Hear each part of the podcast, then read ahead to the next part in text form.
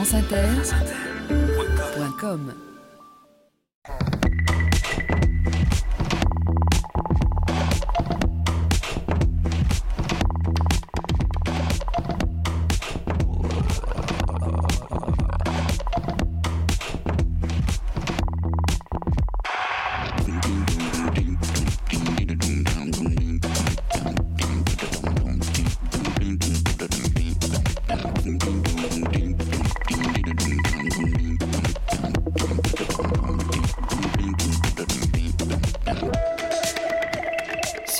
épaules de Darwin, Jean-Claude Amezen. Bonjour à tous. Sur les épaules de Darwin, sur les épaules des géants. Comme des personnes gelées se souviennent de la neige, d'abord un frisson, puis la stupeur, puis l'abandon, dit Emily Dickinson. La douleur, la stupeur, la perte, quelle que soit l'issue du désastre que nous sommes en train de connaître, disait il y a quelques jours le grand écrivain Kenzaburo Oe, l'histoire du Japon est entrée dans une nouvelle phase. Une fois de plus, poursuit-il, nous sommes sous le regard des victimes. Une fois de plus, nous sommes sous le regard des victimes du nucléaire. La grande leçon que nous devons tirer du drame d'Hiroshima, c'est la dignité de l'homme, de ceux et de celles qui sont morts sur le coup, comme des survivants atteints dans leur chair, et qui pendant des années ont enduré une extrême souffrance. Et dans cette ombre, dans cet écho douloureux du passé, l'extraordinaire dignité des survivants du désastre actuel, leur courage, leur solidarité. Porter secours, porter assistance et revivre. Après la douleur, après la perte, après le deuil. Dans un article intitulé Deuil et mélancolie qu'il publie en 1915 pendant le désastre de la Première Guerre mondiale, Sigmund Freud parle de l'énigme du deuil. Il dit que ce qui manque, alors, ce n'est pas seulement la présence vivante de l'autre, c'est de ne plus être soi-même vivant pour l'autre. Freud parle de l'expérience extraordinairement douloureuse du deuil. Dans le deuil, dit-il, le monde est devenu pauvre et vide. Le deuil, dit-il, finit par transformer l'absence en mémoire, la souffrance en apaisement, la séparation en retour. Mais lui-même en doute.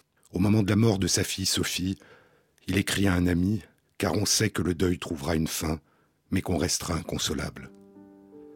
Retrouver celle qui n'est plus pour pouvoir s'en séparer, sans jamais pouvoir vraiment s'en séparer. Demain, dès l'aube, à l'heure où blanchit la campagne, dit Victor Hugo, je partirai, vois-tu, je sais que tu m'attends. J'irai par la forêt, j'irai par la montagne, je ne puis demeurer loin de toi plus longtemps.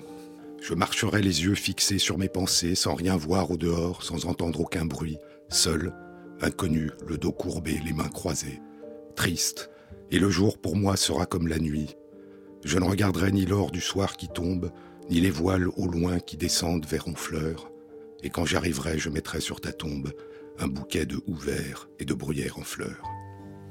Continuer à vivre, après la douleur, après la perte, revivre. Si je réussis à survivre à cette folie actuelle, dit Kenzaburo Oe, le livre que j'achèverai commencera avec une citation de la fin de l'enfer de Dante, qui dit à peu près Et puis nous sortirons pour revoir les étoiles. Revivre. Cela cessa de me faire mal, mais si lentement, que je ne pus voir le tourment s'en aller, mais sus seulement en regardant en arrière que quelque chose avait obscurci la route, dit Emily Dickinson ni quand ce mal changea, je ne pourrais le dire, car je l'avais porté jour après jour, ni ce qui le consola, je ne pus le détecter, excepté que là où cela avait été la sauvagerie, c'est mieux, c'est presque la paix. Alors, avec la paix, presque la paix, peut revenir la joie de vivre, l'espoir, la confiance retrouvée, le bonheur étrange d'exister. Il y a des douleurs brèves comme l'éclair qui surgissent et disparaissent sans laisser de traces, et d'autres durables qui ne veulent pas nous quitter. Certaines nous construisent, d'autres nous minent. Il y a celles qui hantent notre mémoire et d'autres qui s'effacent dans l'oubli. Il y a celles qui se disent, par des mots, des cris, des pleurs, des gémissements, les plaintes de la souffrance sont à l'origine du langage, a écrit Raymond Queneau, et celles qui sont muettes, un retrait, un repli, un regard, une expression de peur ou de tristesse. Qu'est-ce que la douleur? C'est ce qu'on veut à tout prix interrompre, c'est ce qu'on veut faire cesser. Mais il y a quelque chose de plus. La douleur a en elle-même une présence, une texture, un contenu. Elle est une forme de perception. Mais contrairement à nos perceptions visuelles, auditives, tactiles, elle ne construit pas une forme, un mouvement, des couleurs, des sons. Ce qu'elle reconstruit avant tout, c'est la douleur. Elle se ressent comme telle. Elle est une forme de perception stridente, un mal-être. Et contrairement à ce que perçoivent notre vision, notre audition, notre toucher, la douleur n'est pas objectivable par d'autres en tant que telle. On peut objectiver si on la découvre la lésion qui la cause, et on peut objectiver la réaction qu'elle provoque dans notre corps, parce qu'elle provoque des réactions qui visent à la faire cesser, puis une mémoire qui vise à éviter qu'elle se reproduise. La douleur est un mécanisme ancestral de protection de l'intégrité de notre corps.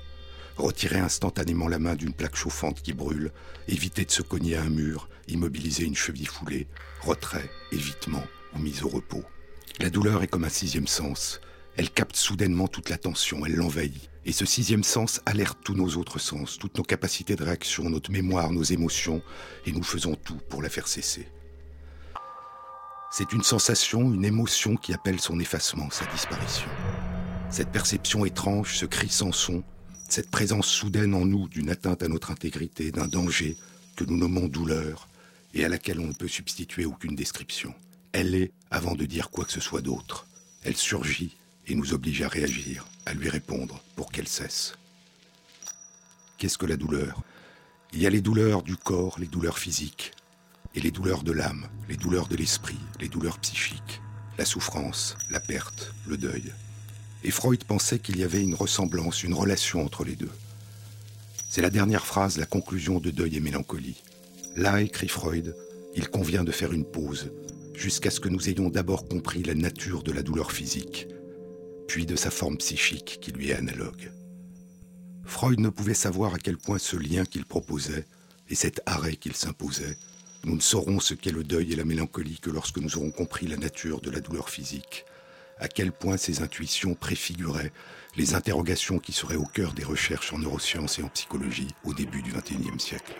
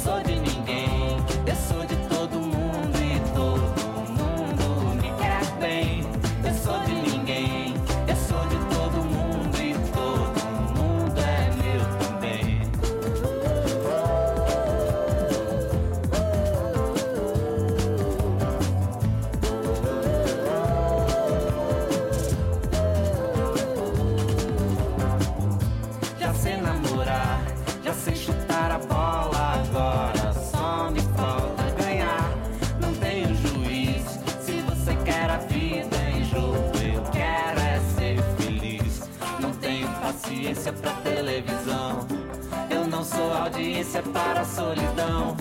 Eu sou de ninguém, eu sou de todo mundo e todo mundo me quer bem. Eu sou de ninguém.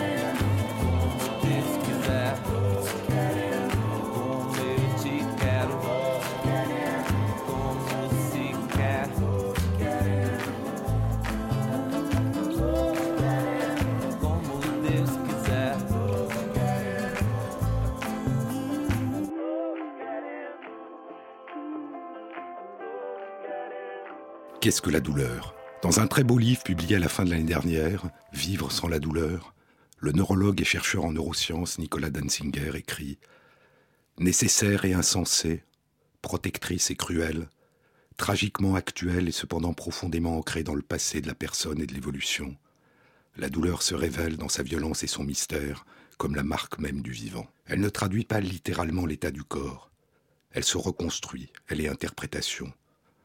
Seule une approche centrée sur l'expérience intime des personnes qui la ressentent peut l'éclairer, dit Danzinger. La perception douloureuse n'existe pas en dehors de celui qui l'éprouve. Qu'est-ce que la douleur? Nicolas Danzinger commence son livre par une énigme. Sentir sans ressentir. Il y a des cas où l'on peut sentir la douleur sans avoir mal. Qu'est-ce que cela signifie?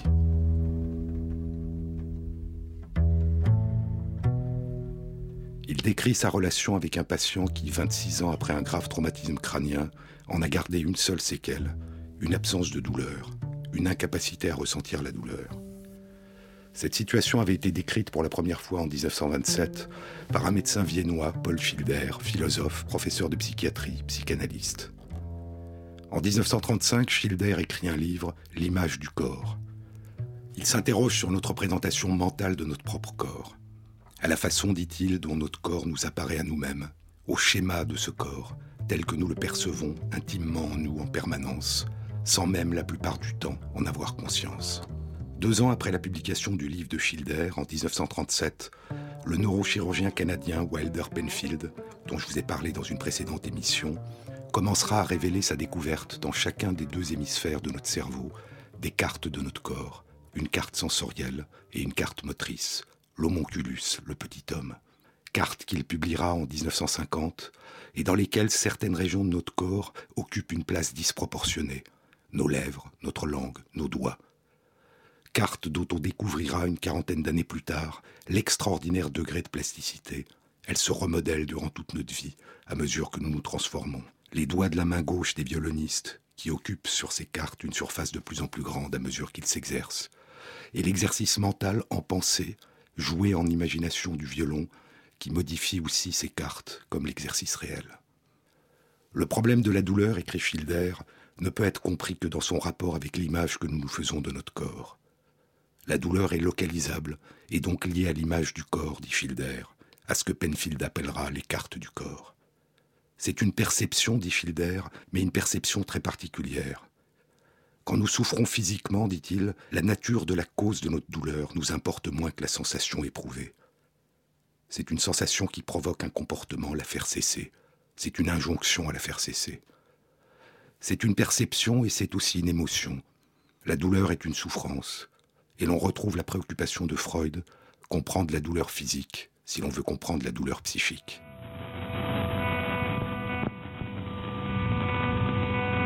Parce que la douleur physique est aussi une douleur psychique.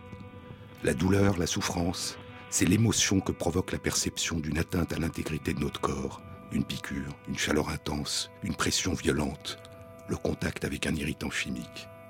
Il y a à la surface de notre peau et à l'intérieur de notre corps des terminaisons nerveuses, des fibres nerveuses particulières qui répondent à des modifications que provoquent en nous les sensations que nous appelons douleurs. Certaines de ces fibres nerveuses répondent à la fois à des températures très élevées et à certains composés chimiques. C'est la raison pour laquelle les piments provoquent une sensation de brûlure. Les influx nerveux se propagent le long de ces fibres jusqu'à notre moelle épinière à l'intérieur de notre colonne vertébrale, puis diffusent dans de très nombreuses régions de notre cerveau. Et en particulier dans deux régions. Les cartes sensorielles du corps, où émerge la perception de la localisation, de la nature et de l'intensité de la stimulation. Et d'autres régions l'insula, le cortex singulaire antérieur, où émerge l'émotion, la sensation de souffrance et l'injonction à faire cesser cette douleur. La douleur qui nous semble d'un seul tenant émerge de la coexistence d'au moins deux types de sensations distinctes. Où, quoi et avec quelle intensité dans les cartes qui font apparaître en nous l'image de notre corps. Et la souffrance, le mal-être, l'envie de faire cesser, les gestes qui tentent de faire cesser. Il y a des cas, écrivait Paul Schilder il y a 75 ans, il y a des cas où la perception de la douleur est apparemment préservée, sans que la personne fasse aucun cas de cette douleur qu'elle sent pourtant. Sentir la douleur sans la ressentir, la perception sans l'émotion. sans la souffrance. Schilder appellera cette situation une asymbolie à la douleur, une perte de symbole, de signification de la douleur. Et Schilder poursuit en disant que cette asymbolie à la douleur s'accompagne d'une asymbolie aux situations dangereuses. La personne ne réagit pas aux gestes de menace et aux situations dangereuses. Une asymbolie au danger, dit Schilder. La perte de la capacité à ressentir la douleur comme une souffrance fait perdre la capacité à ressentir le danger. La douleur, dit Schilder, signifie danger pour l'organisme. Les mouvements de réaction à la douleur sont une tentative d'échapper à une situation dangereuse. Il est presque certain, ajoute-t-il, que l'enfant conçoit la douleur avant de concevoir le danger, et que le danger signifiera pour lui quelque chose qui, tôt ou tard, lui fera mal. Non seulement les personnes qui ont perdu la capacité à ressentir la douleur et le danger ne se sentent pas menacées par ce qui provoque la douleur, mais, dit Schilder, elles ne s'en désintéressent pas. Au contraire, elles portent énormément d'intérêt aux situations dangereuses. On peut dire, écrit Schilder, que ces personnes éprouvent de la curiosité pour cette sensation qu'ils ne peuvent plus ressentir complètement. Et cela évoque étrangement le cas de cette femme décrit il y a quelques mois par Antonio Damasio et dont je vous ai parlé dans une précédente émission.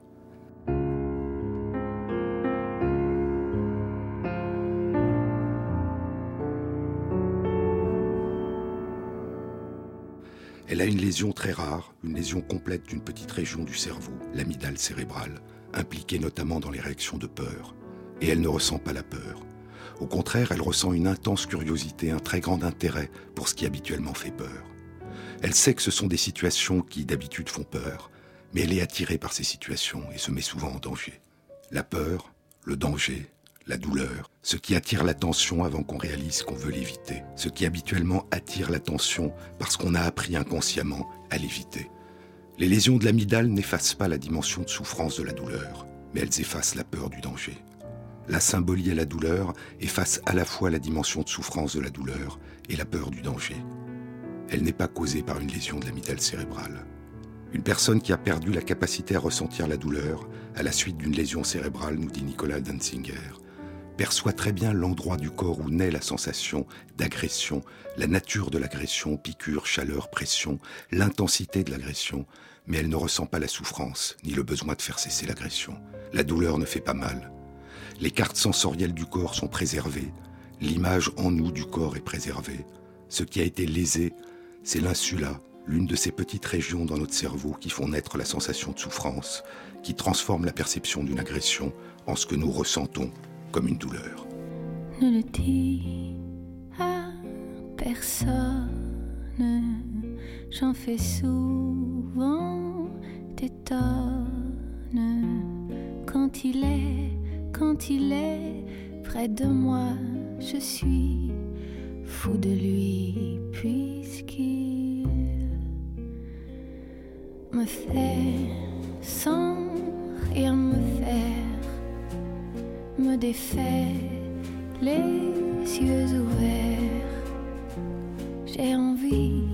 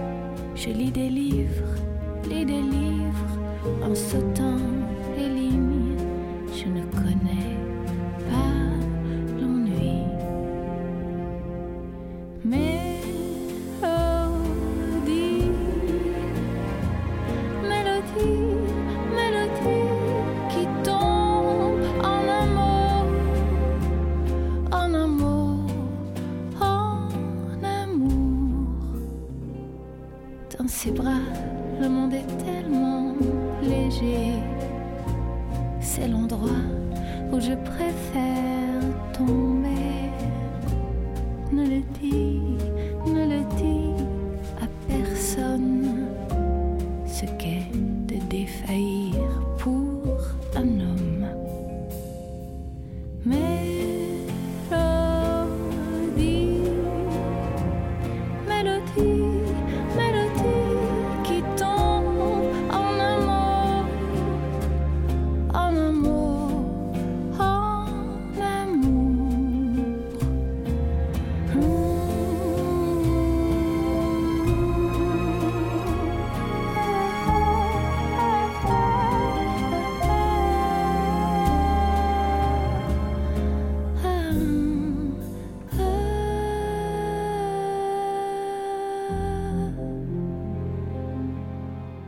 douleur est une construction, une forme de synesthésie, la transformation d'une sensation tactile en émotion, en souffrance.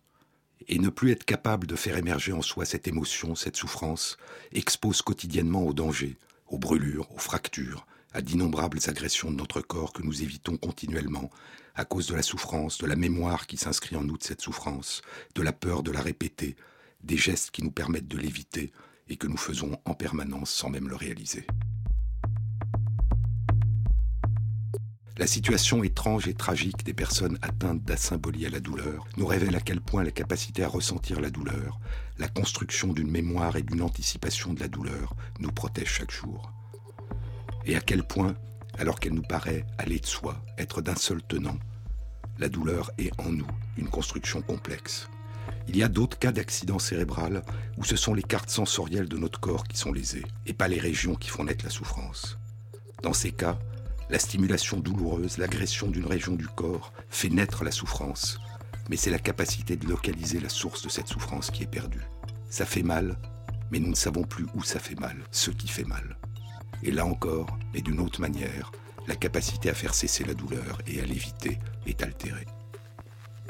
La douleur nous renseigne sur l'état de notre corps, mais dès que nous la percevons et la ressentons, nous la modulons. Le corps et le cerveau sont engagés dans une danse interactive permanente, dit Damasio. Et ce n'est pas seulement la sensation de douleur qui est modulée, mais les cartes sensorielles en nous de notre corps, qui peuvent à tout moment se modifier. Il suffit de se souvenir d'une anesthésie locale, chez le dentiste par exemple, pour réaliser avec quelle rapidité les cartes sensorielles de notre corps, l'image en nous de notre corps peuvent se modifier. La zone anesthésiée, notre joue, notre lèvre, semble soudain ne plus faire complètement partie de notre corps. Et elle nous semble prendre une place, occuper en nous un volume beaucoup plus important, disproportionné. Et quand nous nous regardons dans le miroir, nous réalisons que le gonflement, s'il est détectable, est minime. La douleur, comme l'absence soudaine de sensibilité, change les représentations que nous construisons de nous-mêmes. Nous modulons notre réponse à la douleur dès que nous la percevons, en fonction du contexte, de notre histoire, de nos attentes, du but que nous sommes en train de poursuivre, de nos espoirs, de nos craintes, des émotions qui étaient à ce moment-là les nôtres, de nos souvenirs. Un athlète engagé dans une course, entièrement tendu vers le but, terminer la course, gagner la course, atténuera ou effacera la sensation de douleur. Un danger majeur abolit la douleur d'une blessure. La fuite ou l'affrontement mobilise toute la tension. L'atténuation, voire l'abolition de la douleur est due en particulier à la libération par notre cerveau d'équivalents naturels de la morphine, les endorphines. Mais une fois le danger passé ou la course achevée, le but atteint, la douleur ressurgira. Et c'est une modulation inverse qui apparaîtra alors le plus souvent, une accentuation de la sensation de douleur, une hypersensibilité de la zone douloureuse et une inhibition de notre capacité à la mobiliser, à la bouger. Cette réaction a pour effet d'entraîner une immobilisation de la région lésée, de la protéger, de ne pas accentuer la lésion et de favoriser ainsi sa réparation. Mais parfois, cette réaction s'auto-entretient et s'amplifie. Les cartes sensorielles et motrices du corps se modifient, la capacité de bouger le membre disparaît, et cette réaction, la douleur prolongée, l'incapacité de bouger, altère la main, le bras, le pied. C'est ce qu'on appelle une algodystrophie. La douleur devenue chronique ne protège plus le corps. Non seulement elle est devenue une source de souffrance permanente, mais elle altère le corps.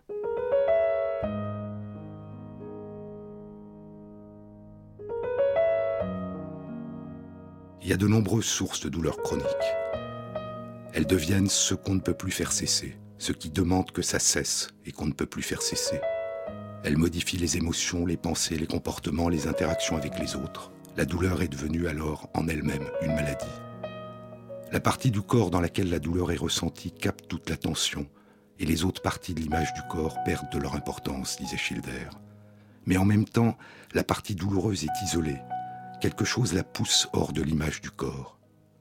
Et quand c'est le corps tout entier qui est submergé par la douleur, poursuivait Schilder, c'est du corps tout entier que l'on voudrait se débarrasser. La personne se pose hors de son corps et l'observe. On a parfois le sentiment que l'on se rejette soi-même et que la douleur réside dans un autre corps. L'impossibilité de se représenter dans l'avenir comme libéré du poids de la souffrance physique est au cœur de l'expérience tragique de la douleur chronique, dit Nicolas Danzinger. Alors, dit Emily Dickinson, alors, la douleur a un élément de vide. Elle ne peut se souvenir quand elle a commencé, ni s'il y a eu un temps où elle n'existait pas. Elle n'a pas d'autre avenir qu'elle-même. Mais l'esprit, s'il peut accentuer la douleur, a aussi le pouvoir de l'atténuer et parfois de la faire disparaître. Je vous ai parlé dans une précédente émission de Ramachandran, le chercheur en neurosciences qui a réussi par un tour de magicien, tour d'illusionniste, à guérir les douleurs des membres fantômes, les douleurs des bras et des jambes disparus depuis longtemps en donnant à l'aide d'un miroir l'illusion à la personne que le bras disparu est présent et bouge. C'est le reflet du bras qui lui reste. Et la personne réalise enfin que le bras disparu est absent et recompose en elle la carte de son corps, l'image de son corps et la partie qu'occupait dans cette carte le bras disparu. Dans les algodystrophies, dans les douleurs chroniques d'un membre consécutives à une lésion ancienne, ce tour de magie a aussi été tenté et peut réussir.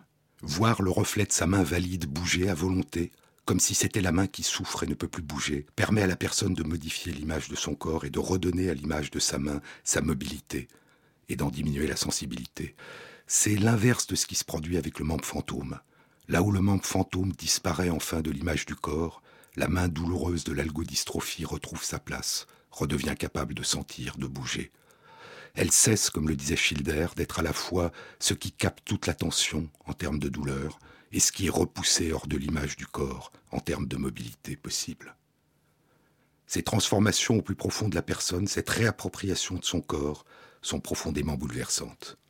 J'ai beau connaître depuis des années les photographies de la boîte miroir de Ramachandran, écrit Nicolas Danzinger. J'ai beau l'avoir présentée plusieurs fois à des étudiants ou à des collègues, la force poétique qu'elle recèle demeure toujours intacte pour moi. Lorsque je la regarde, je vois, entre la manche de la chemise et la main reflétée, l'espace vide du bras disparu. Je ressens l'étrange présence de ce qui n'est plus. J'imagine ces deux mains comme deux êtres depuis longtemps séparés, habitant dans deux mondes différents et de nouveau réunis, comme par un enchantement, le temps d'un rêve.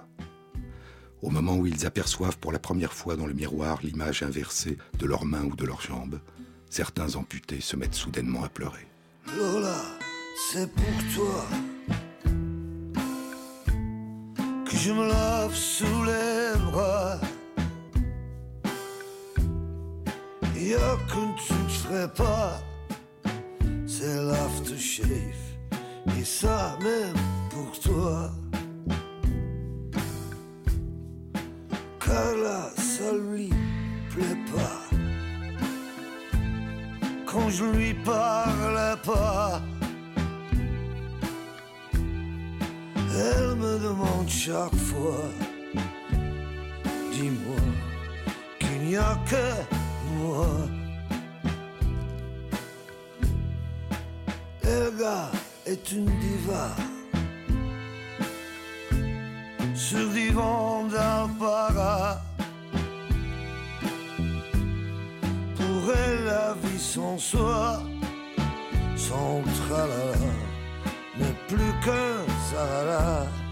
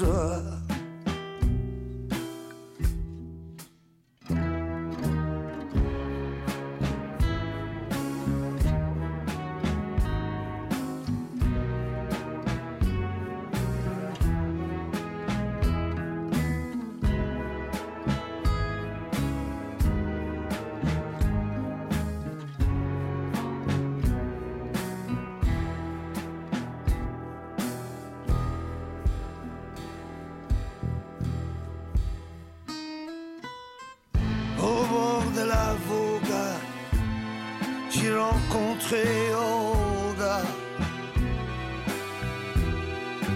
Olga, son dada, c'était pas moi, c'était la vodka.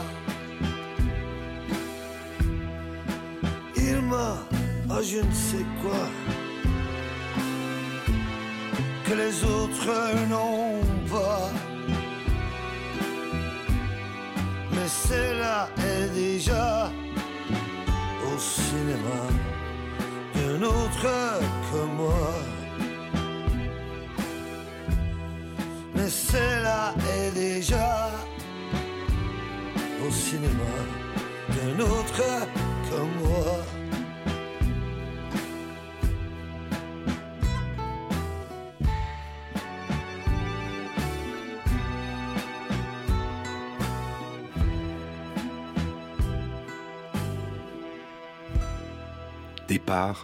Retour, dire adieu, retrouver, recomposer en soi l'image d'un corps toujours changeant, toujours le même, le nôtre, et toujours nouveau.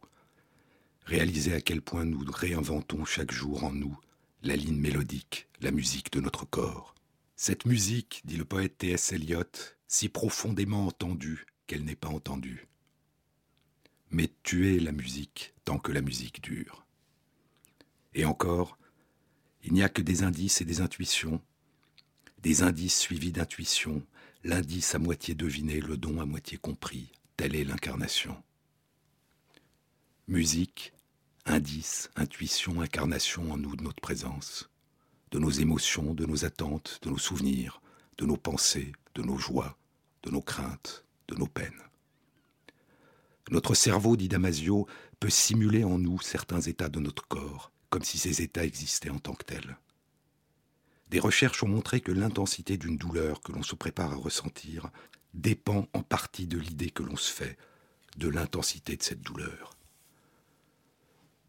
Pour une même stimulation, la douleur ressentie sera d'autant plus grande qu'on nous aura prévenu qu'elle sera importante, et d'autant moins importante qu'on nous aura prévenu qu'elle sera faible. Et si on nous dit que l'on ne connaît pas l'intensité de la douleur à venir, l'incertitude augmentera la douleur. La représentation mentale de la douleur à venir, dans un endroit particulier de notre corps, modifie la sensation de souffrance. Une recherche publiée il y a six mois indique qu'une distraction, l'attention est attirée sur un point précis ailleurs, diminue la sensation de souffrance lors d'une stimulation douloureuse. Mais regarder une photo de l'être aimé la diminue encore plus. La joie a un effet d'effacement de la souffrance beaucoup plus prononcé que le simple fait de se concentrer sur autre chose que la douleur.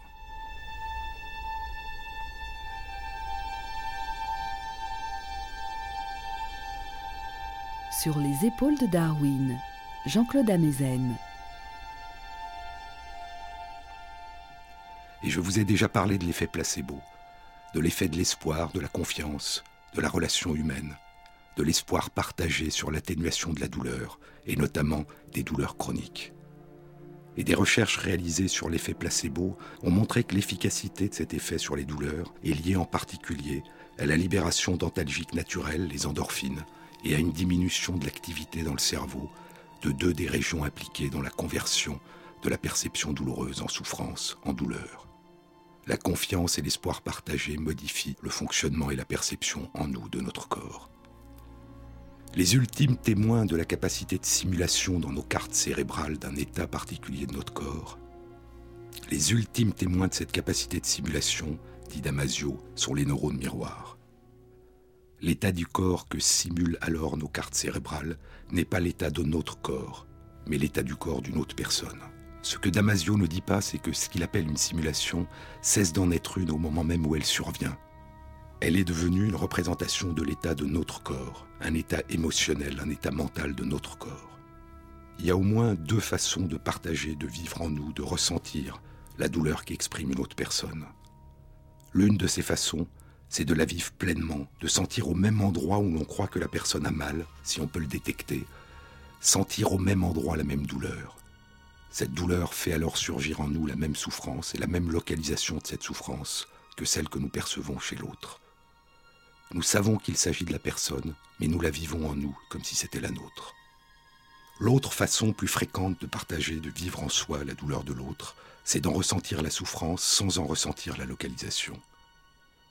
Dans les deux cas, nous voulons faire cesser cette souffrance que nous ressentons en nous, mais nous savons que la source n'est pas en nous, elle est en l'autre. C'est en portant secours à l'autre, en l'aidant, en le consolant, que nous ferons cesser sa douleur, et donc la nôtre.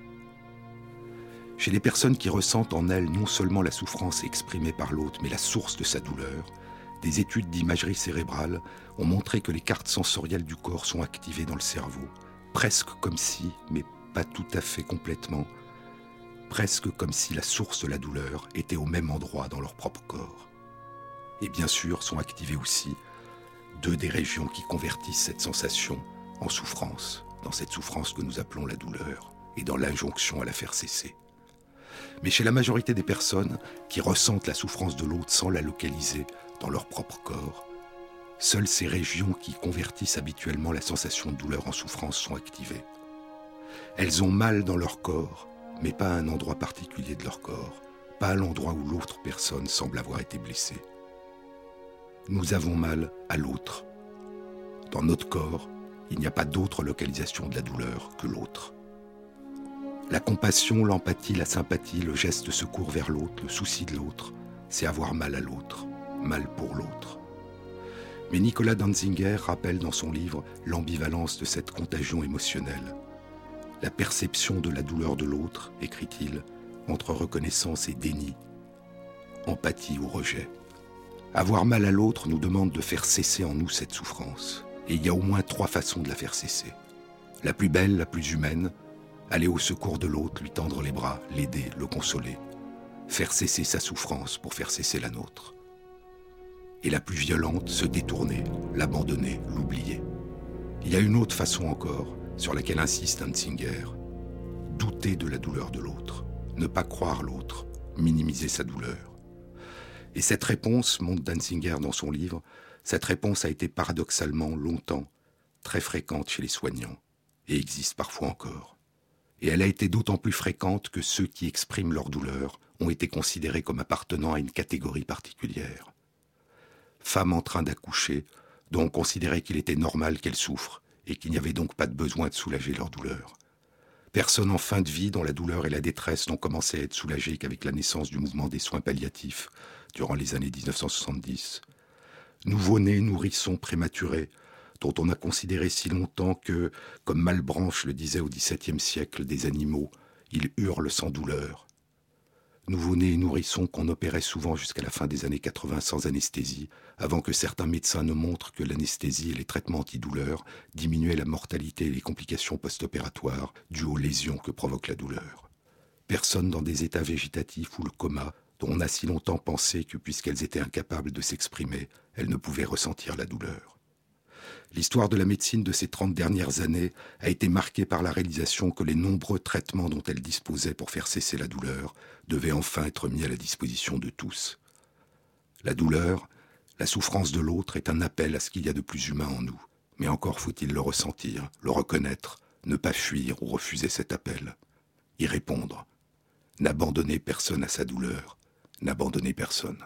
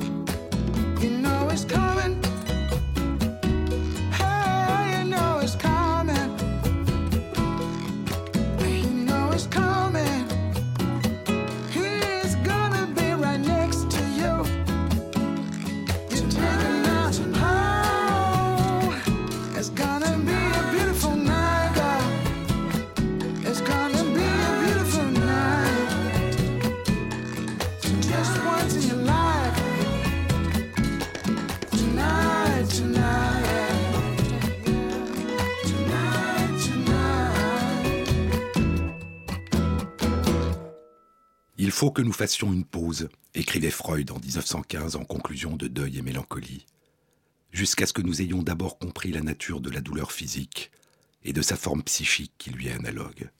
Avoir mal à l'autre, souffrir pour l'autre. Quelle est la relation entre la douleur physique et la souffrance psychique?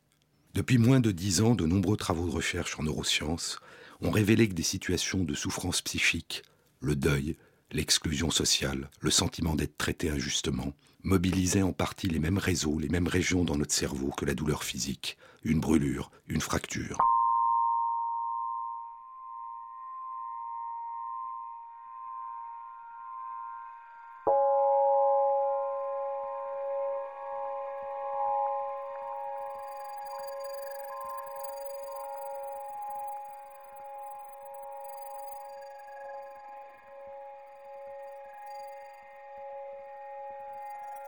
Et bien que ces dimensions affectives, abstraites, symboliques, relationnelles de la souffrance soient beaucoup plus complexes, elles sont pour partie ressenties, vécues, de la même manière que les atteintes à l'intégrité de notre corps.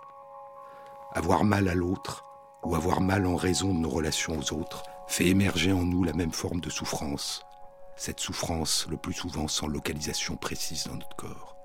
Les douleurs psychiques ressemblent aux douleurs physiques parce que nous les vivons pour partie comme des atteintes à l'intégrité de l'image de notre propre corps.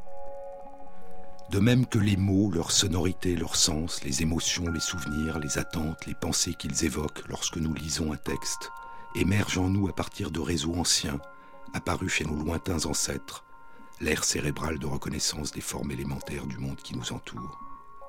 De même, la souffrance psychique, relationnelle, sociale, s'élabore en nous à partir de réseaux anciens, apparus chez nos lointains ancêtres au cours de l'évolution du vivant, et qui colore émotionnellement l'atteinte à l'intégrité du corps en douleur, en souffrance. La perte, le rejet, l'injustice, l'exclusion se traduisent en nous, en partie, comme des variations sur le thème ancestral de la douleur du corps. Et l'affection, la confiance, le respect, la justice, l'espoir, la tendresse se traduisent en partie en nous comme des variations sur le thème ancestral des plaisirs du corps. Avec cette couleur émotionnelle ancienne de la motivation, ce qu'on souhaite atteindre, le plaisir, ce qu'on veut faire cesser, la douleur. Darwin pensait que l'origine de ce que nous avons de plus humain en nous, notre souci de l'autre, était le soin parental, l'affection, l'attention de la mère, des adultes, à l'égard des nouveau-nés et des petits-enfants. À un moment relativement récent de l'évolution du vivant dans différentes espèces animales, dont les oiseaux et nos ancêtres les mammifères, l'immaturité, le dénuement du nouveau-né est apparu. Et nous sommes les descendants de ceux de nos lointains ancêtres, qui de génération en génération ont pu se propager parce que la mère et des adultes subvenaient aux besoins vitaux de ces nouveau-nés et de ces petits-enfants incapables de se nourrir et de se protéger seuls. Et à partir de là, proposait Darwin, s'est propagée la coopération, l'entraide, la consolation, la capacité de vivre en soi les émotions, les attentes, la détresse, la douleur, les plaisirs des autres. Et Darwin pensait que c'était la capacité d'expression corporelle des émotions et des intentions, et la capacité de percevoir et de ressentir ces émotions et ces intentions de l'autre, qui avait joué un rôle essentiel dans cette longue évolution vers la capacité de partager le monde intérieur des autres. Dans un sens, pour un nouveau-né, pour un petit enfant de mammifère, le lien avec la mère, le lien avec les parents, le lien social, et le besoin de maintenir ce lien a été aussi important en termes de survie au long des générations que les besoins physiologiques, parce que c'est ce lien parental, ce lien social, qui permettait d'assurer ses besoins.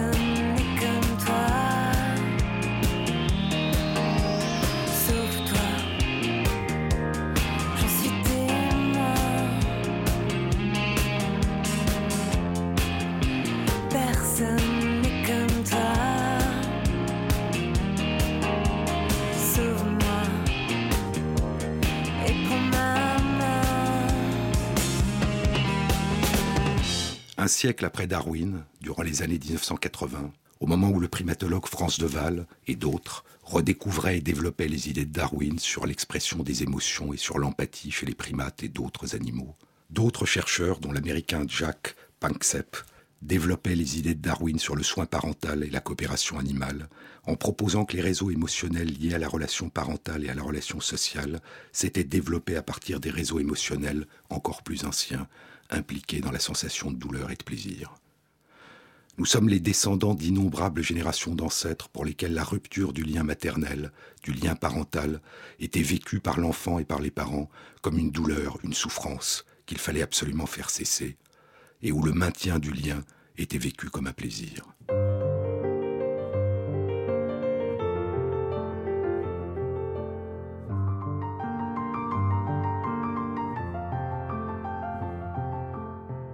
Et c'est à partir de cette imbrication entre les réseaux impliqués dans les sensations de plaisir et de douleur du corps et les sensations de joie et de souffrance impliquées dans les relations aux autres que se construit à notre naissance cette ouverture aux autres, ce besoin en nous de la présence des autres.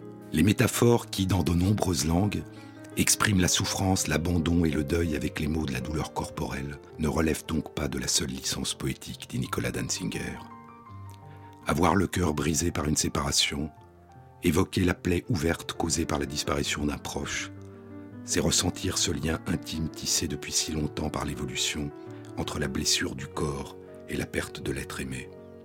C'est reparcourir ce chemin ancien qui s'origine dans l'absolue dépendance des tout débuts et qui parfois nous conduit à reconnaître au plus profond de nous, dans la douleur, l'empreinte du regard, de la voix, des gestes, de cet autre auquel notre survie physique et psychique s'est trouvée, pour un temps, suspendu.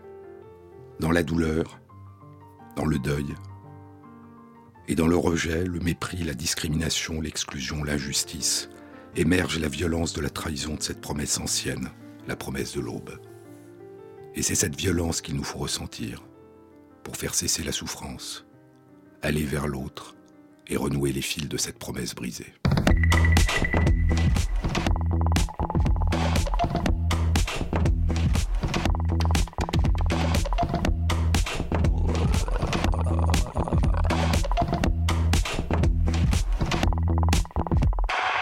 Cette émission a été réalisée par Fabrice Lègle avec l'aide de Valentine Chedbois, à la technique Thibaut Deschamps et Thierry Dupin à la programmation musicale.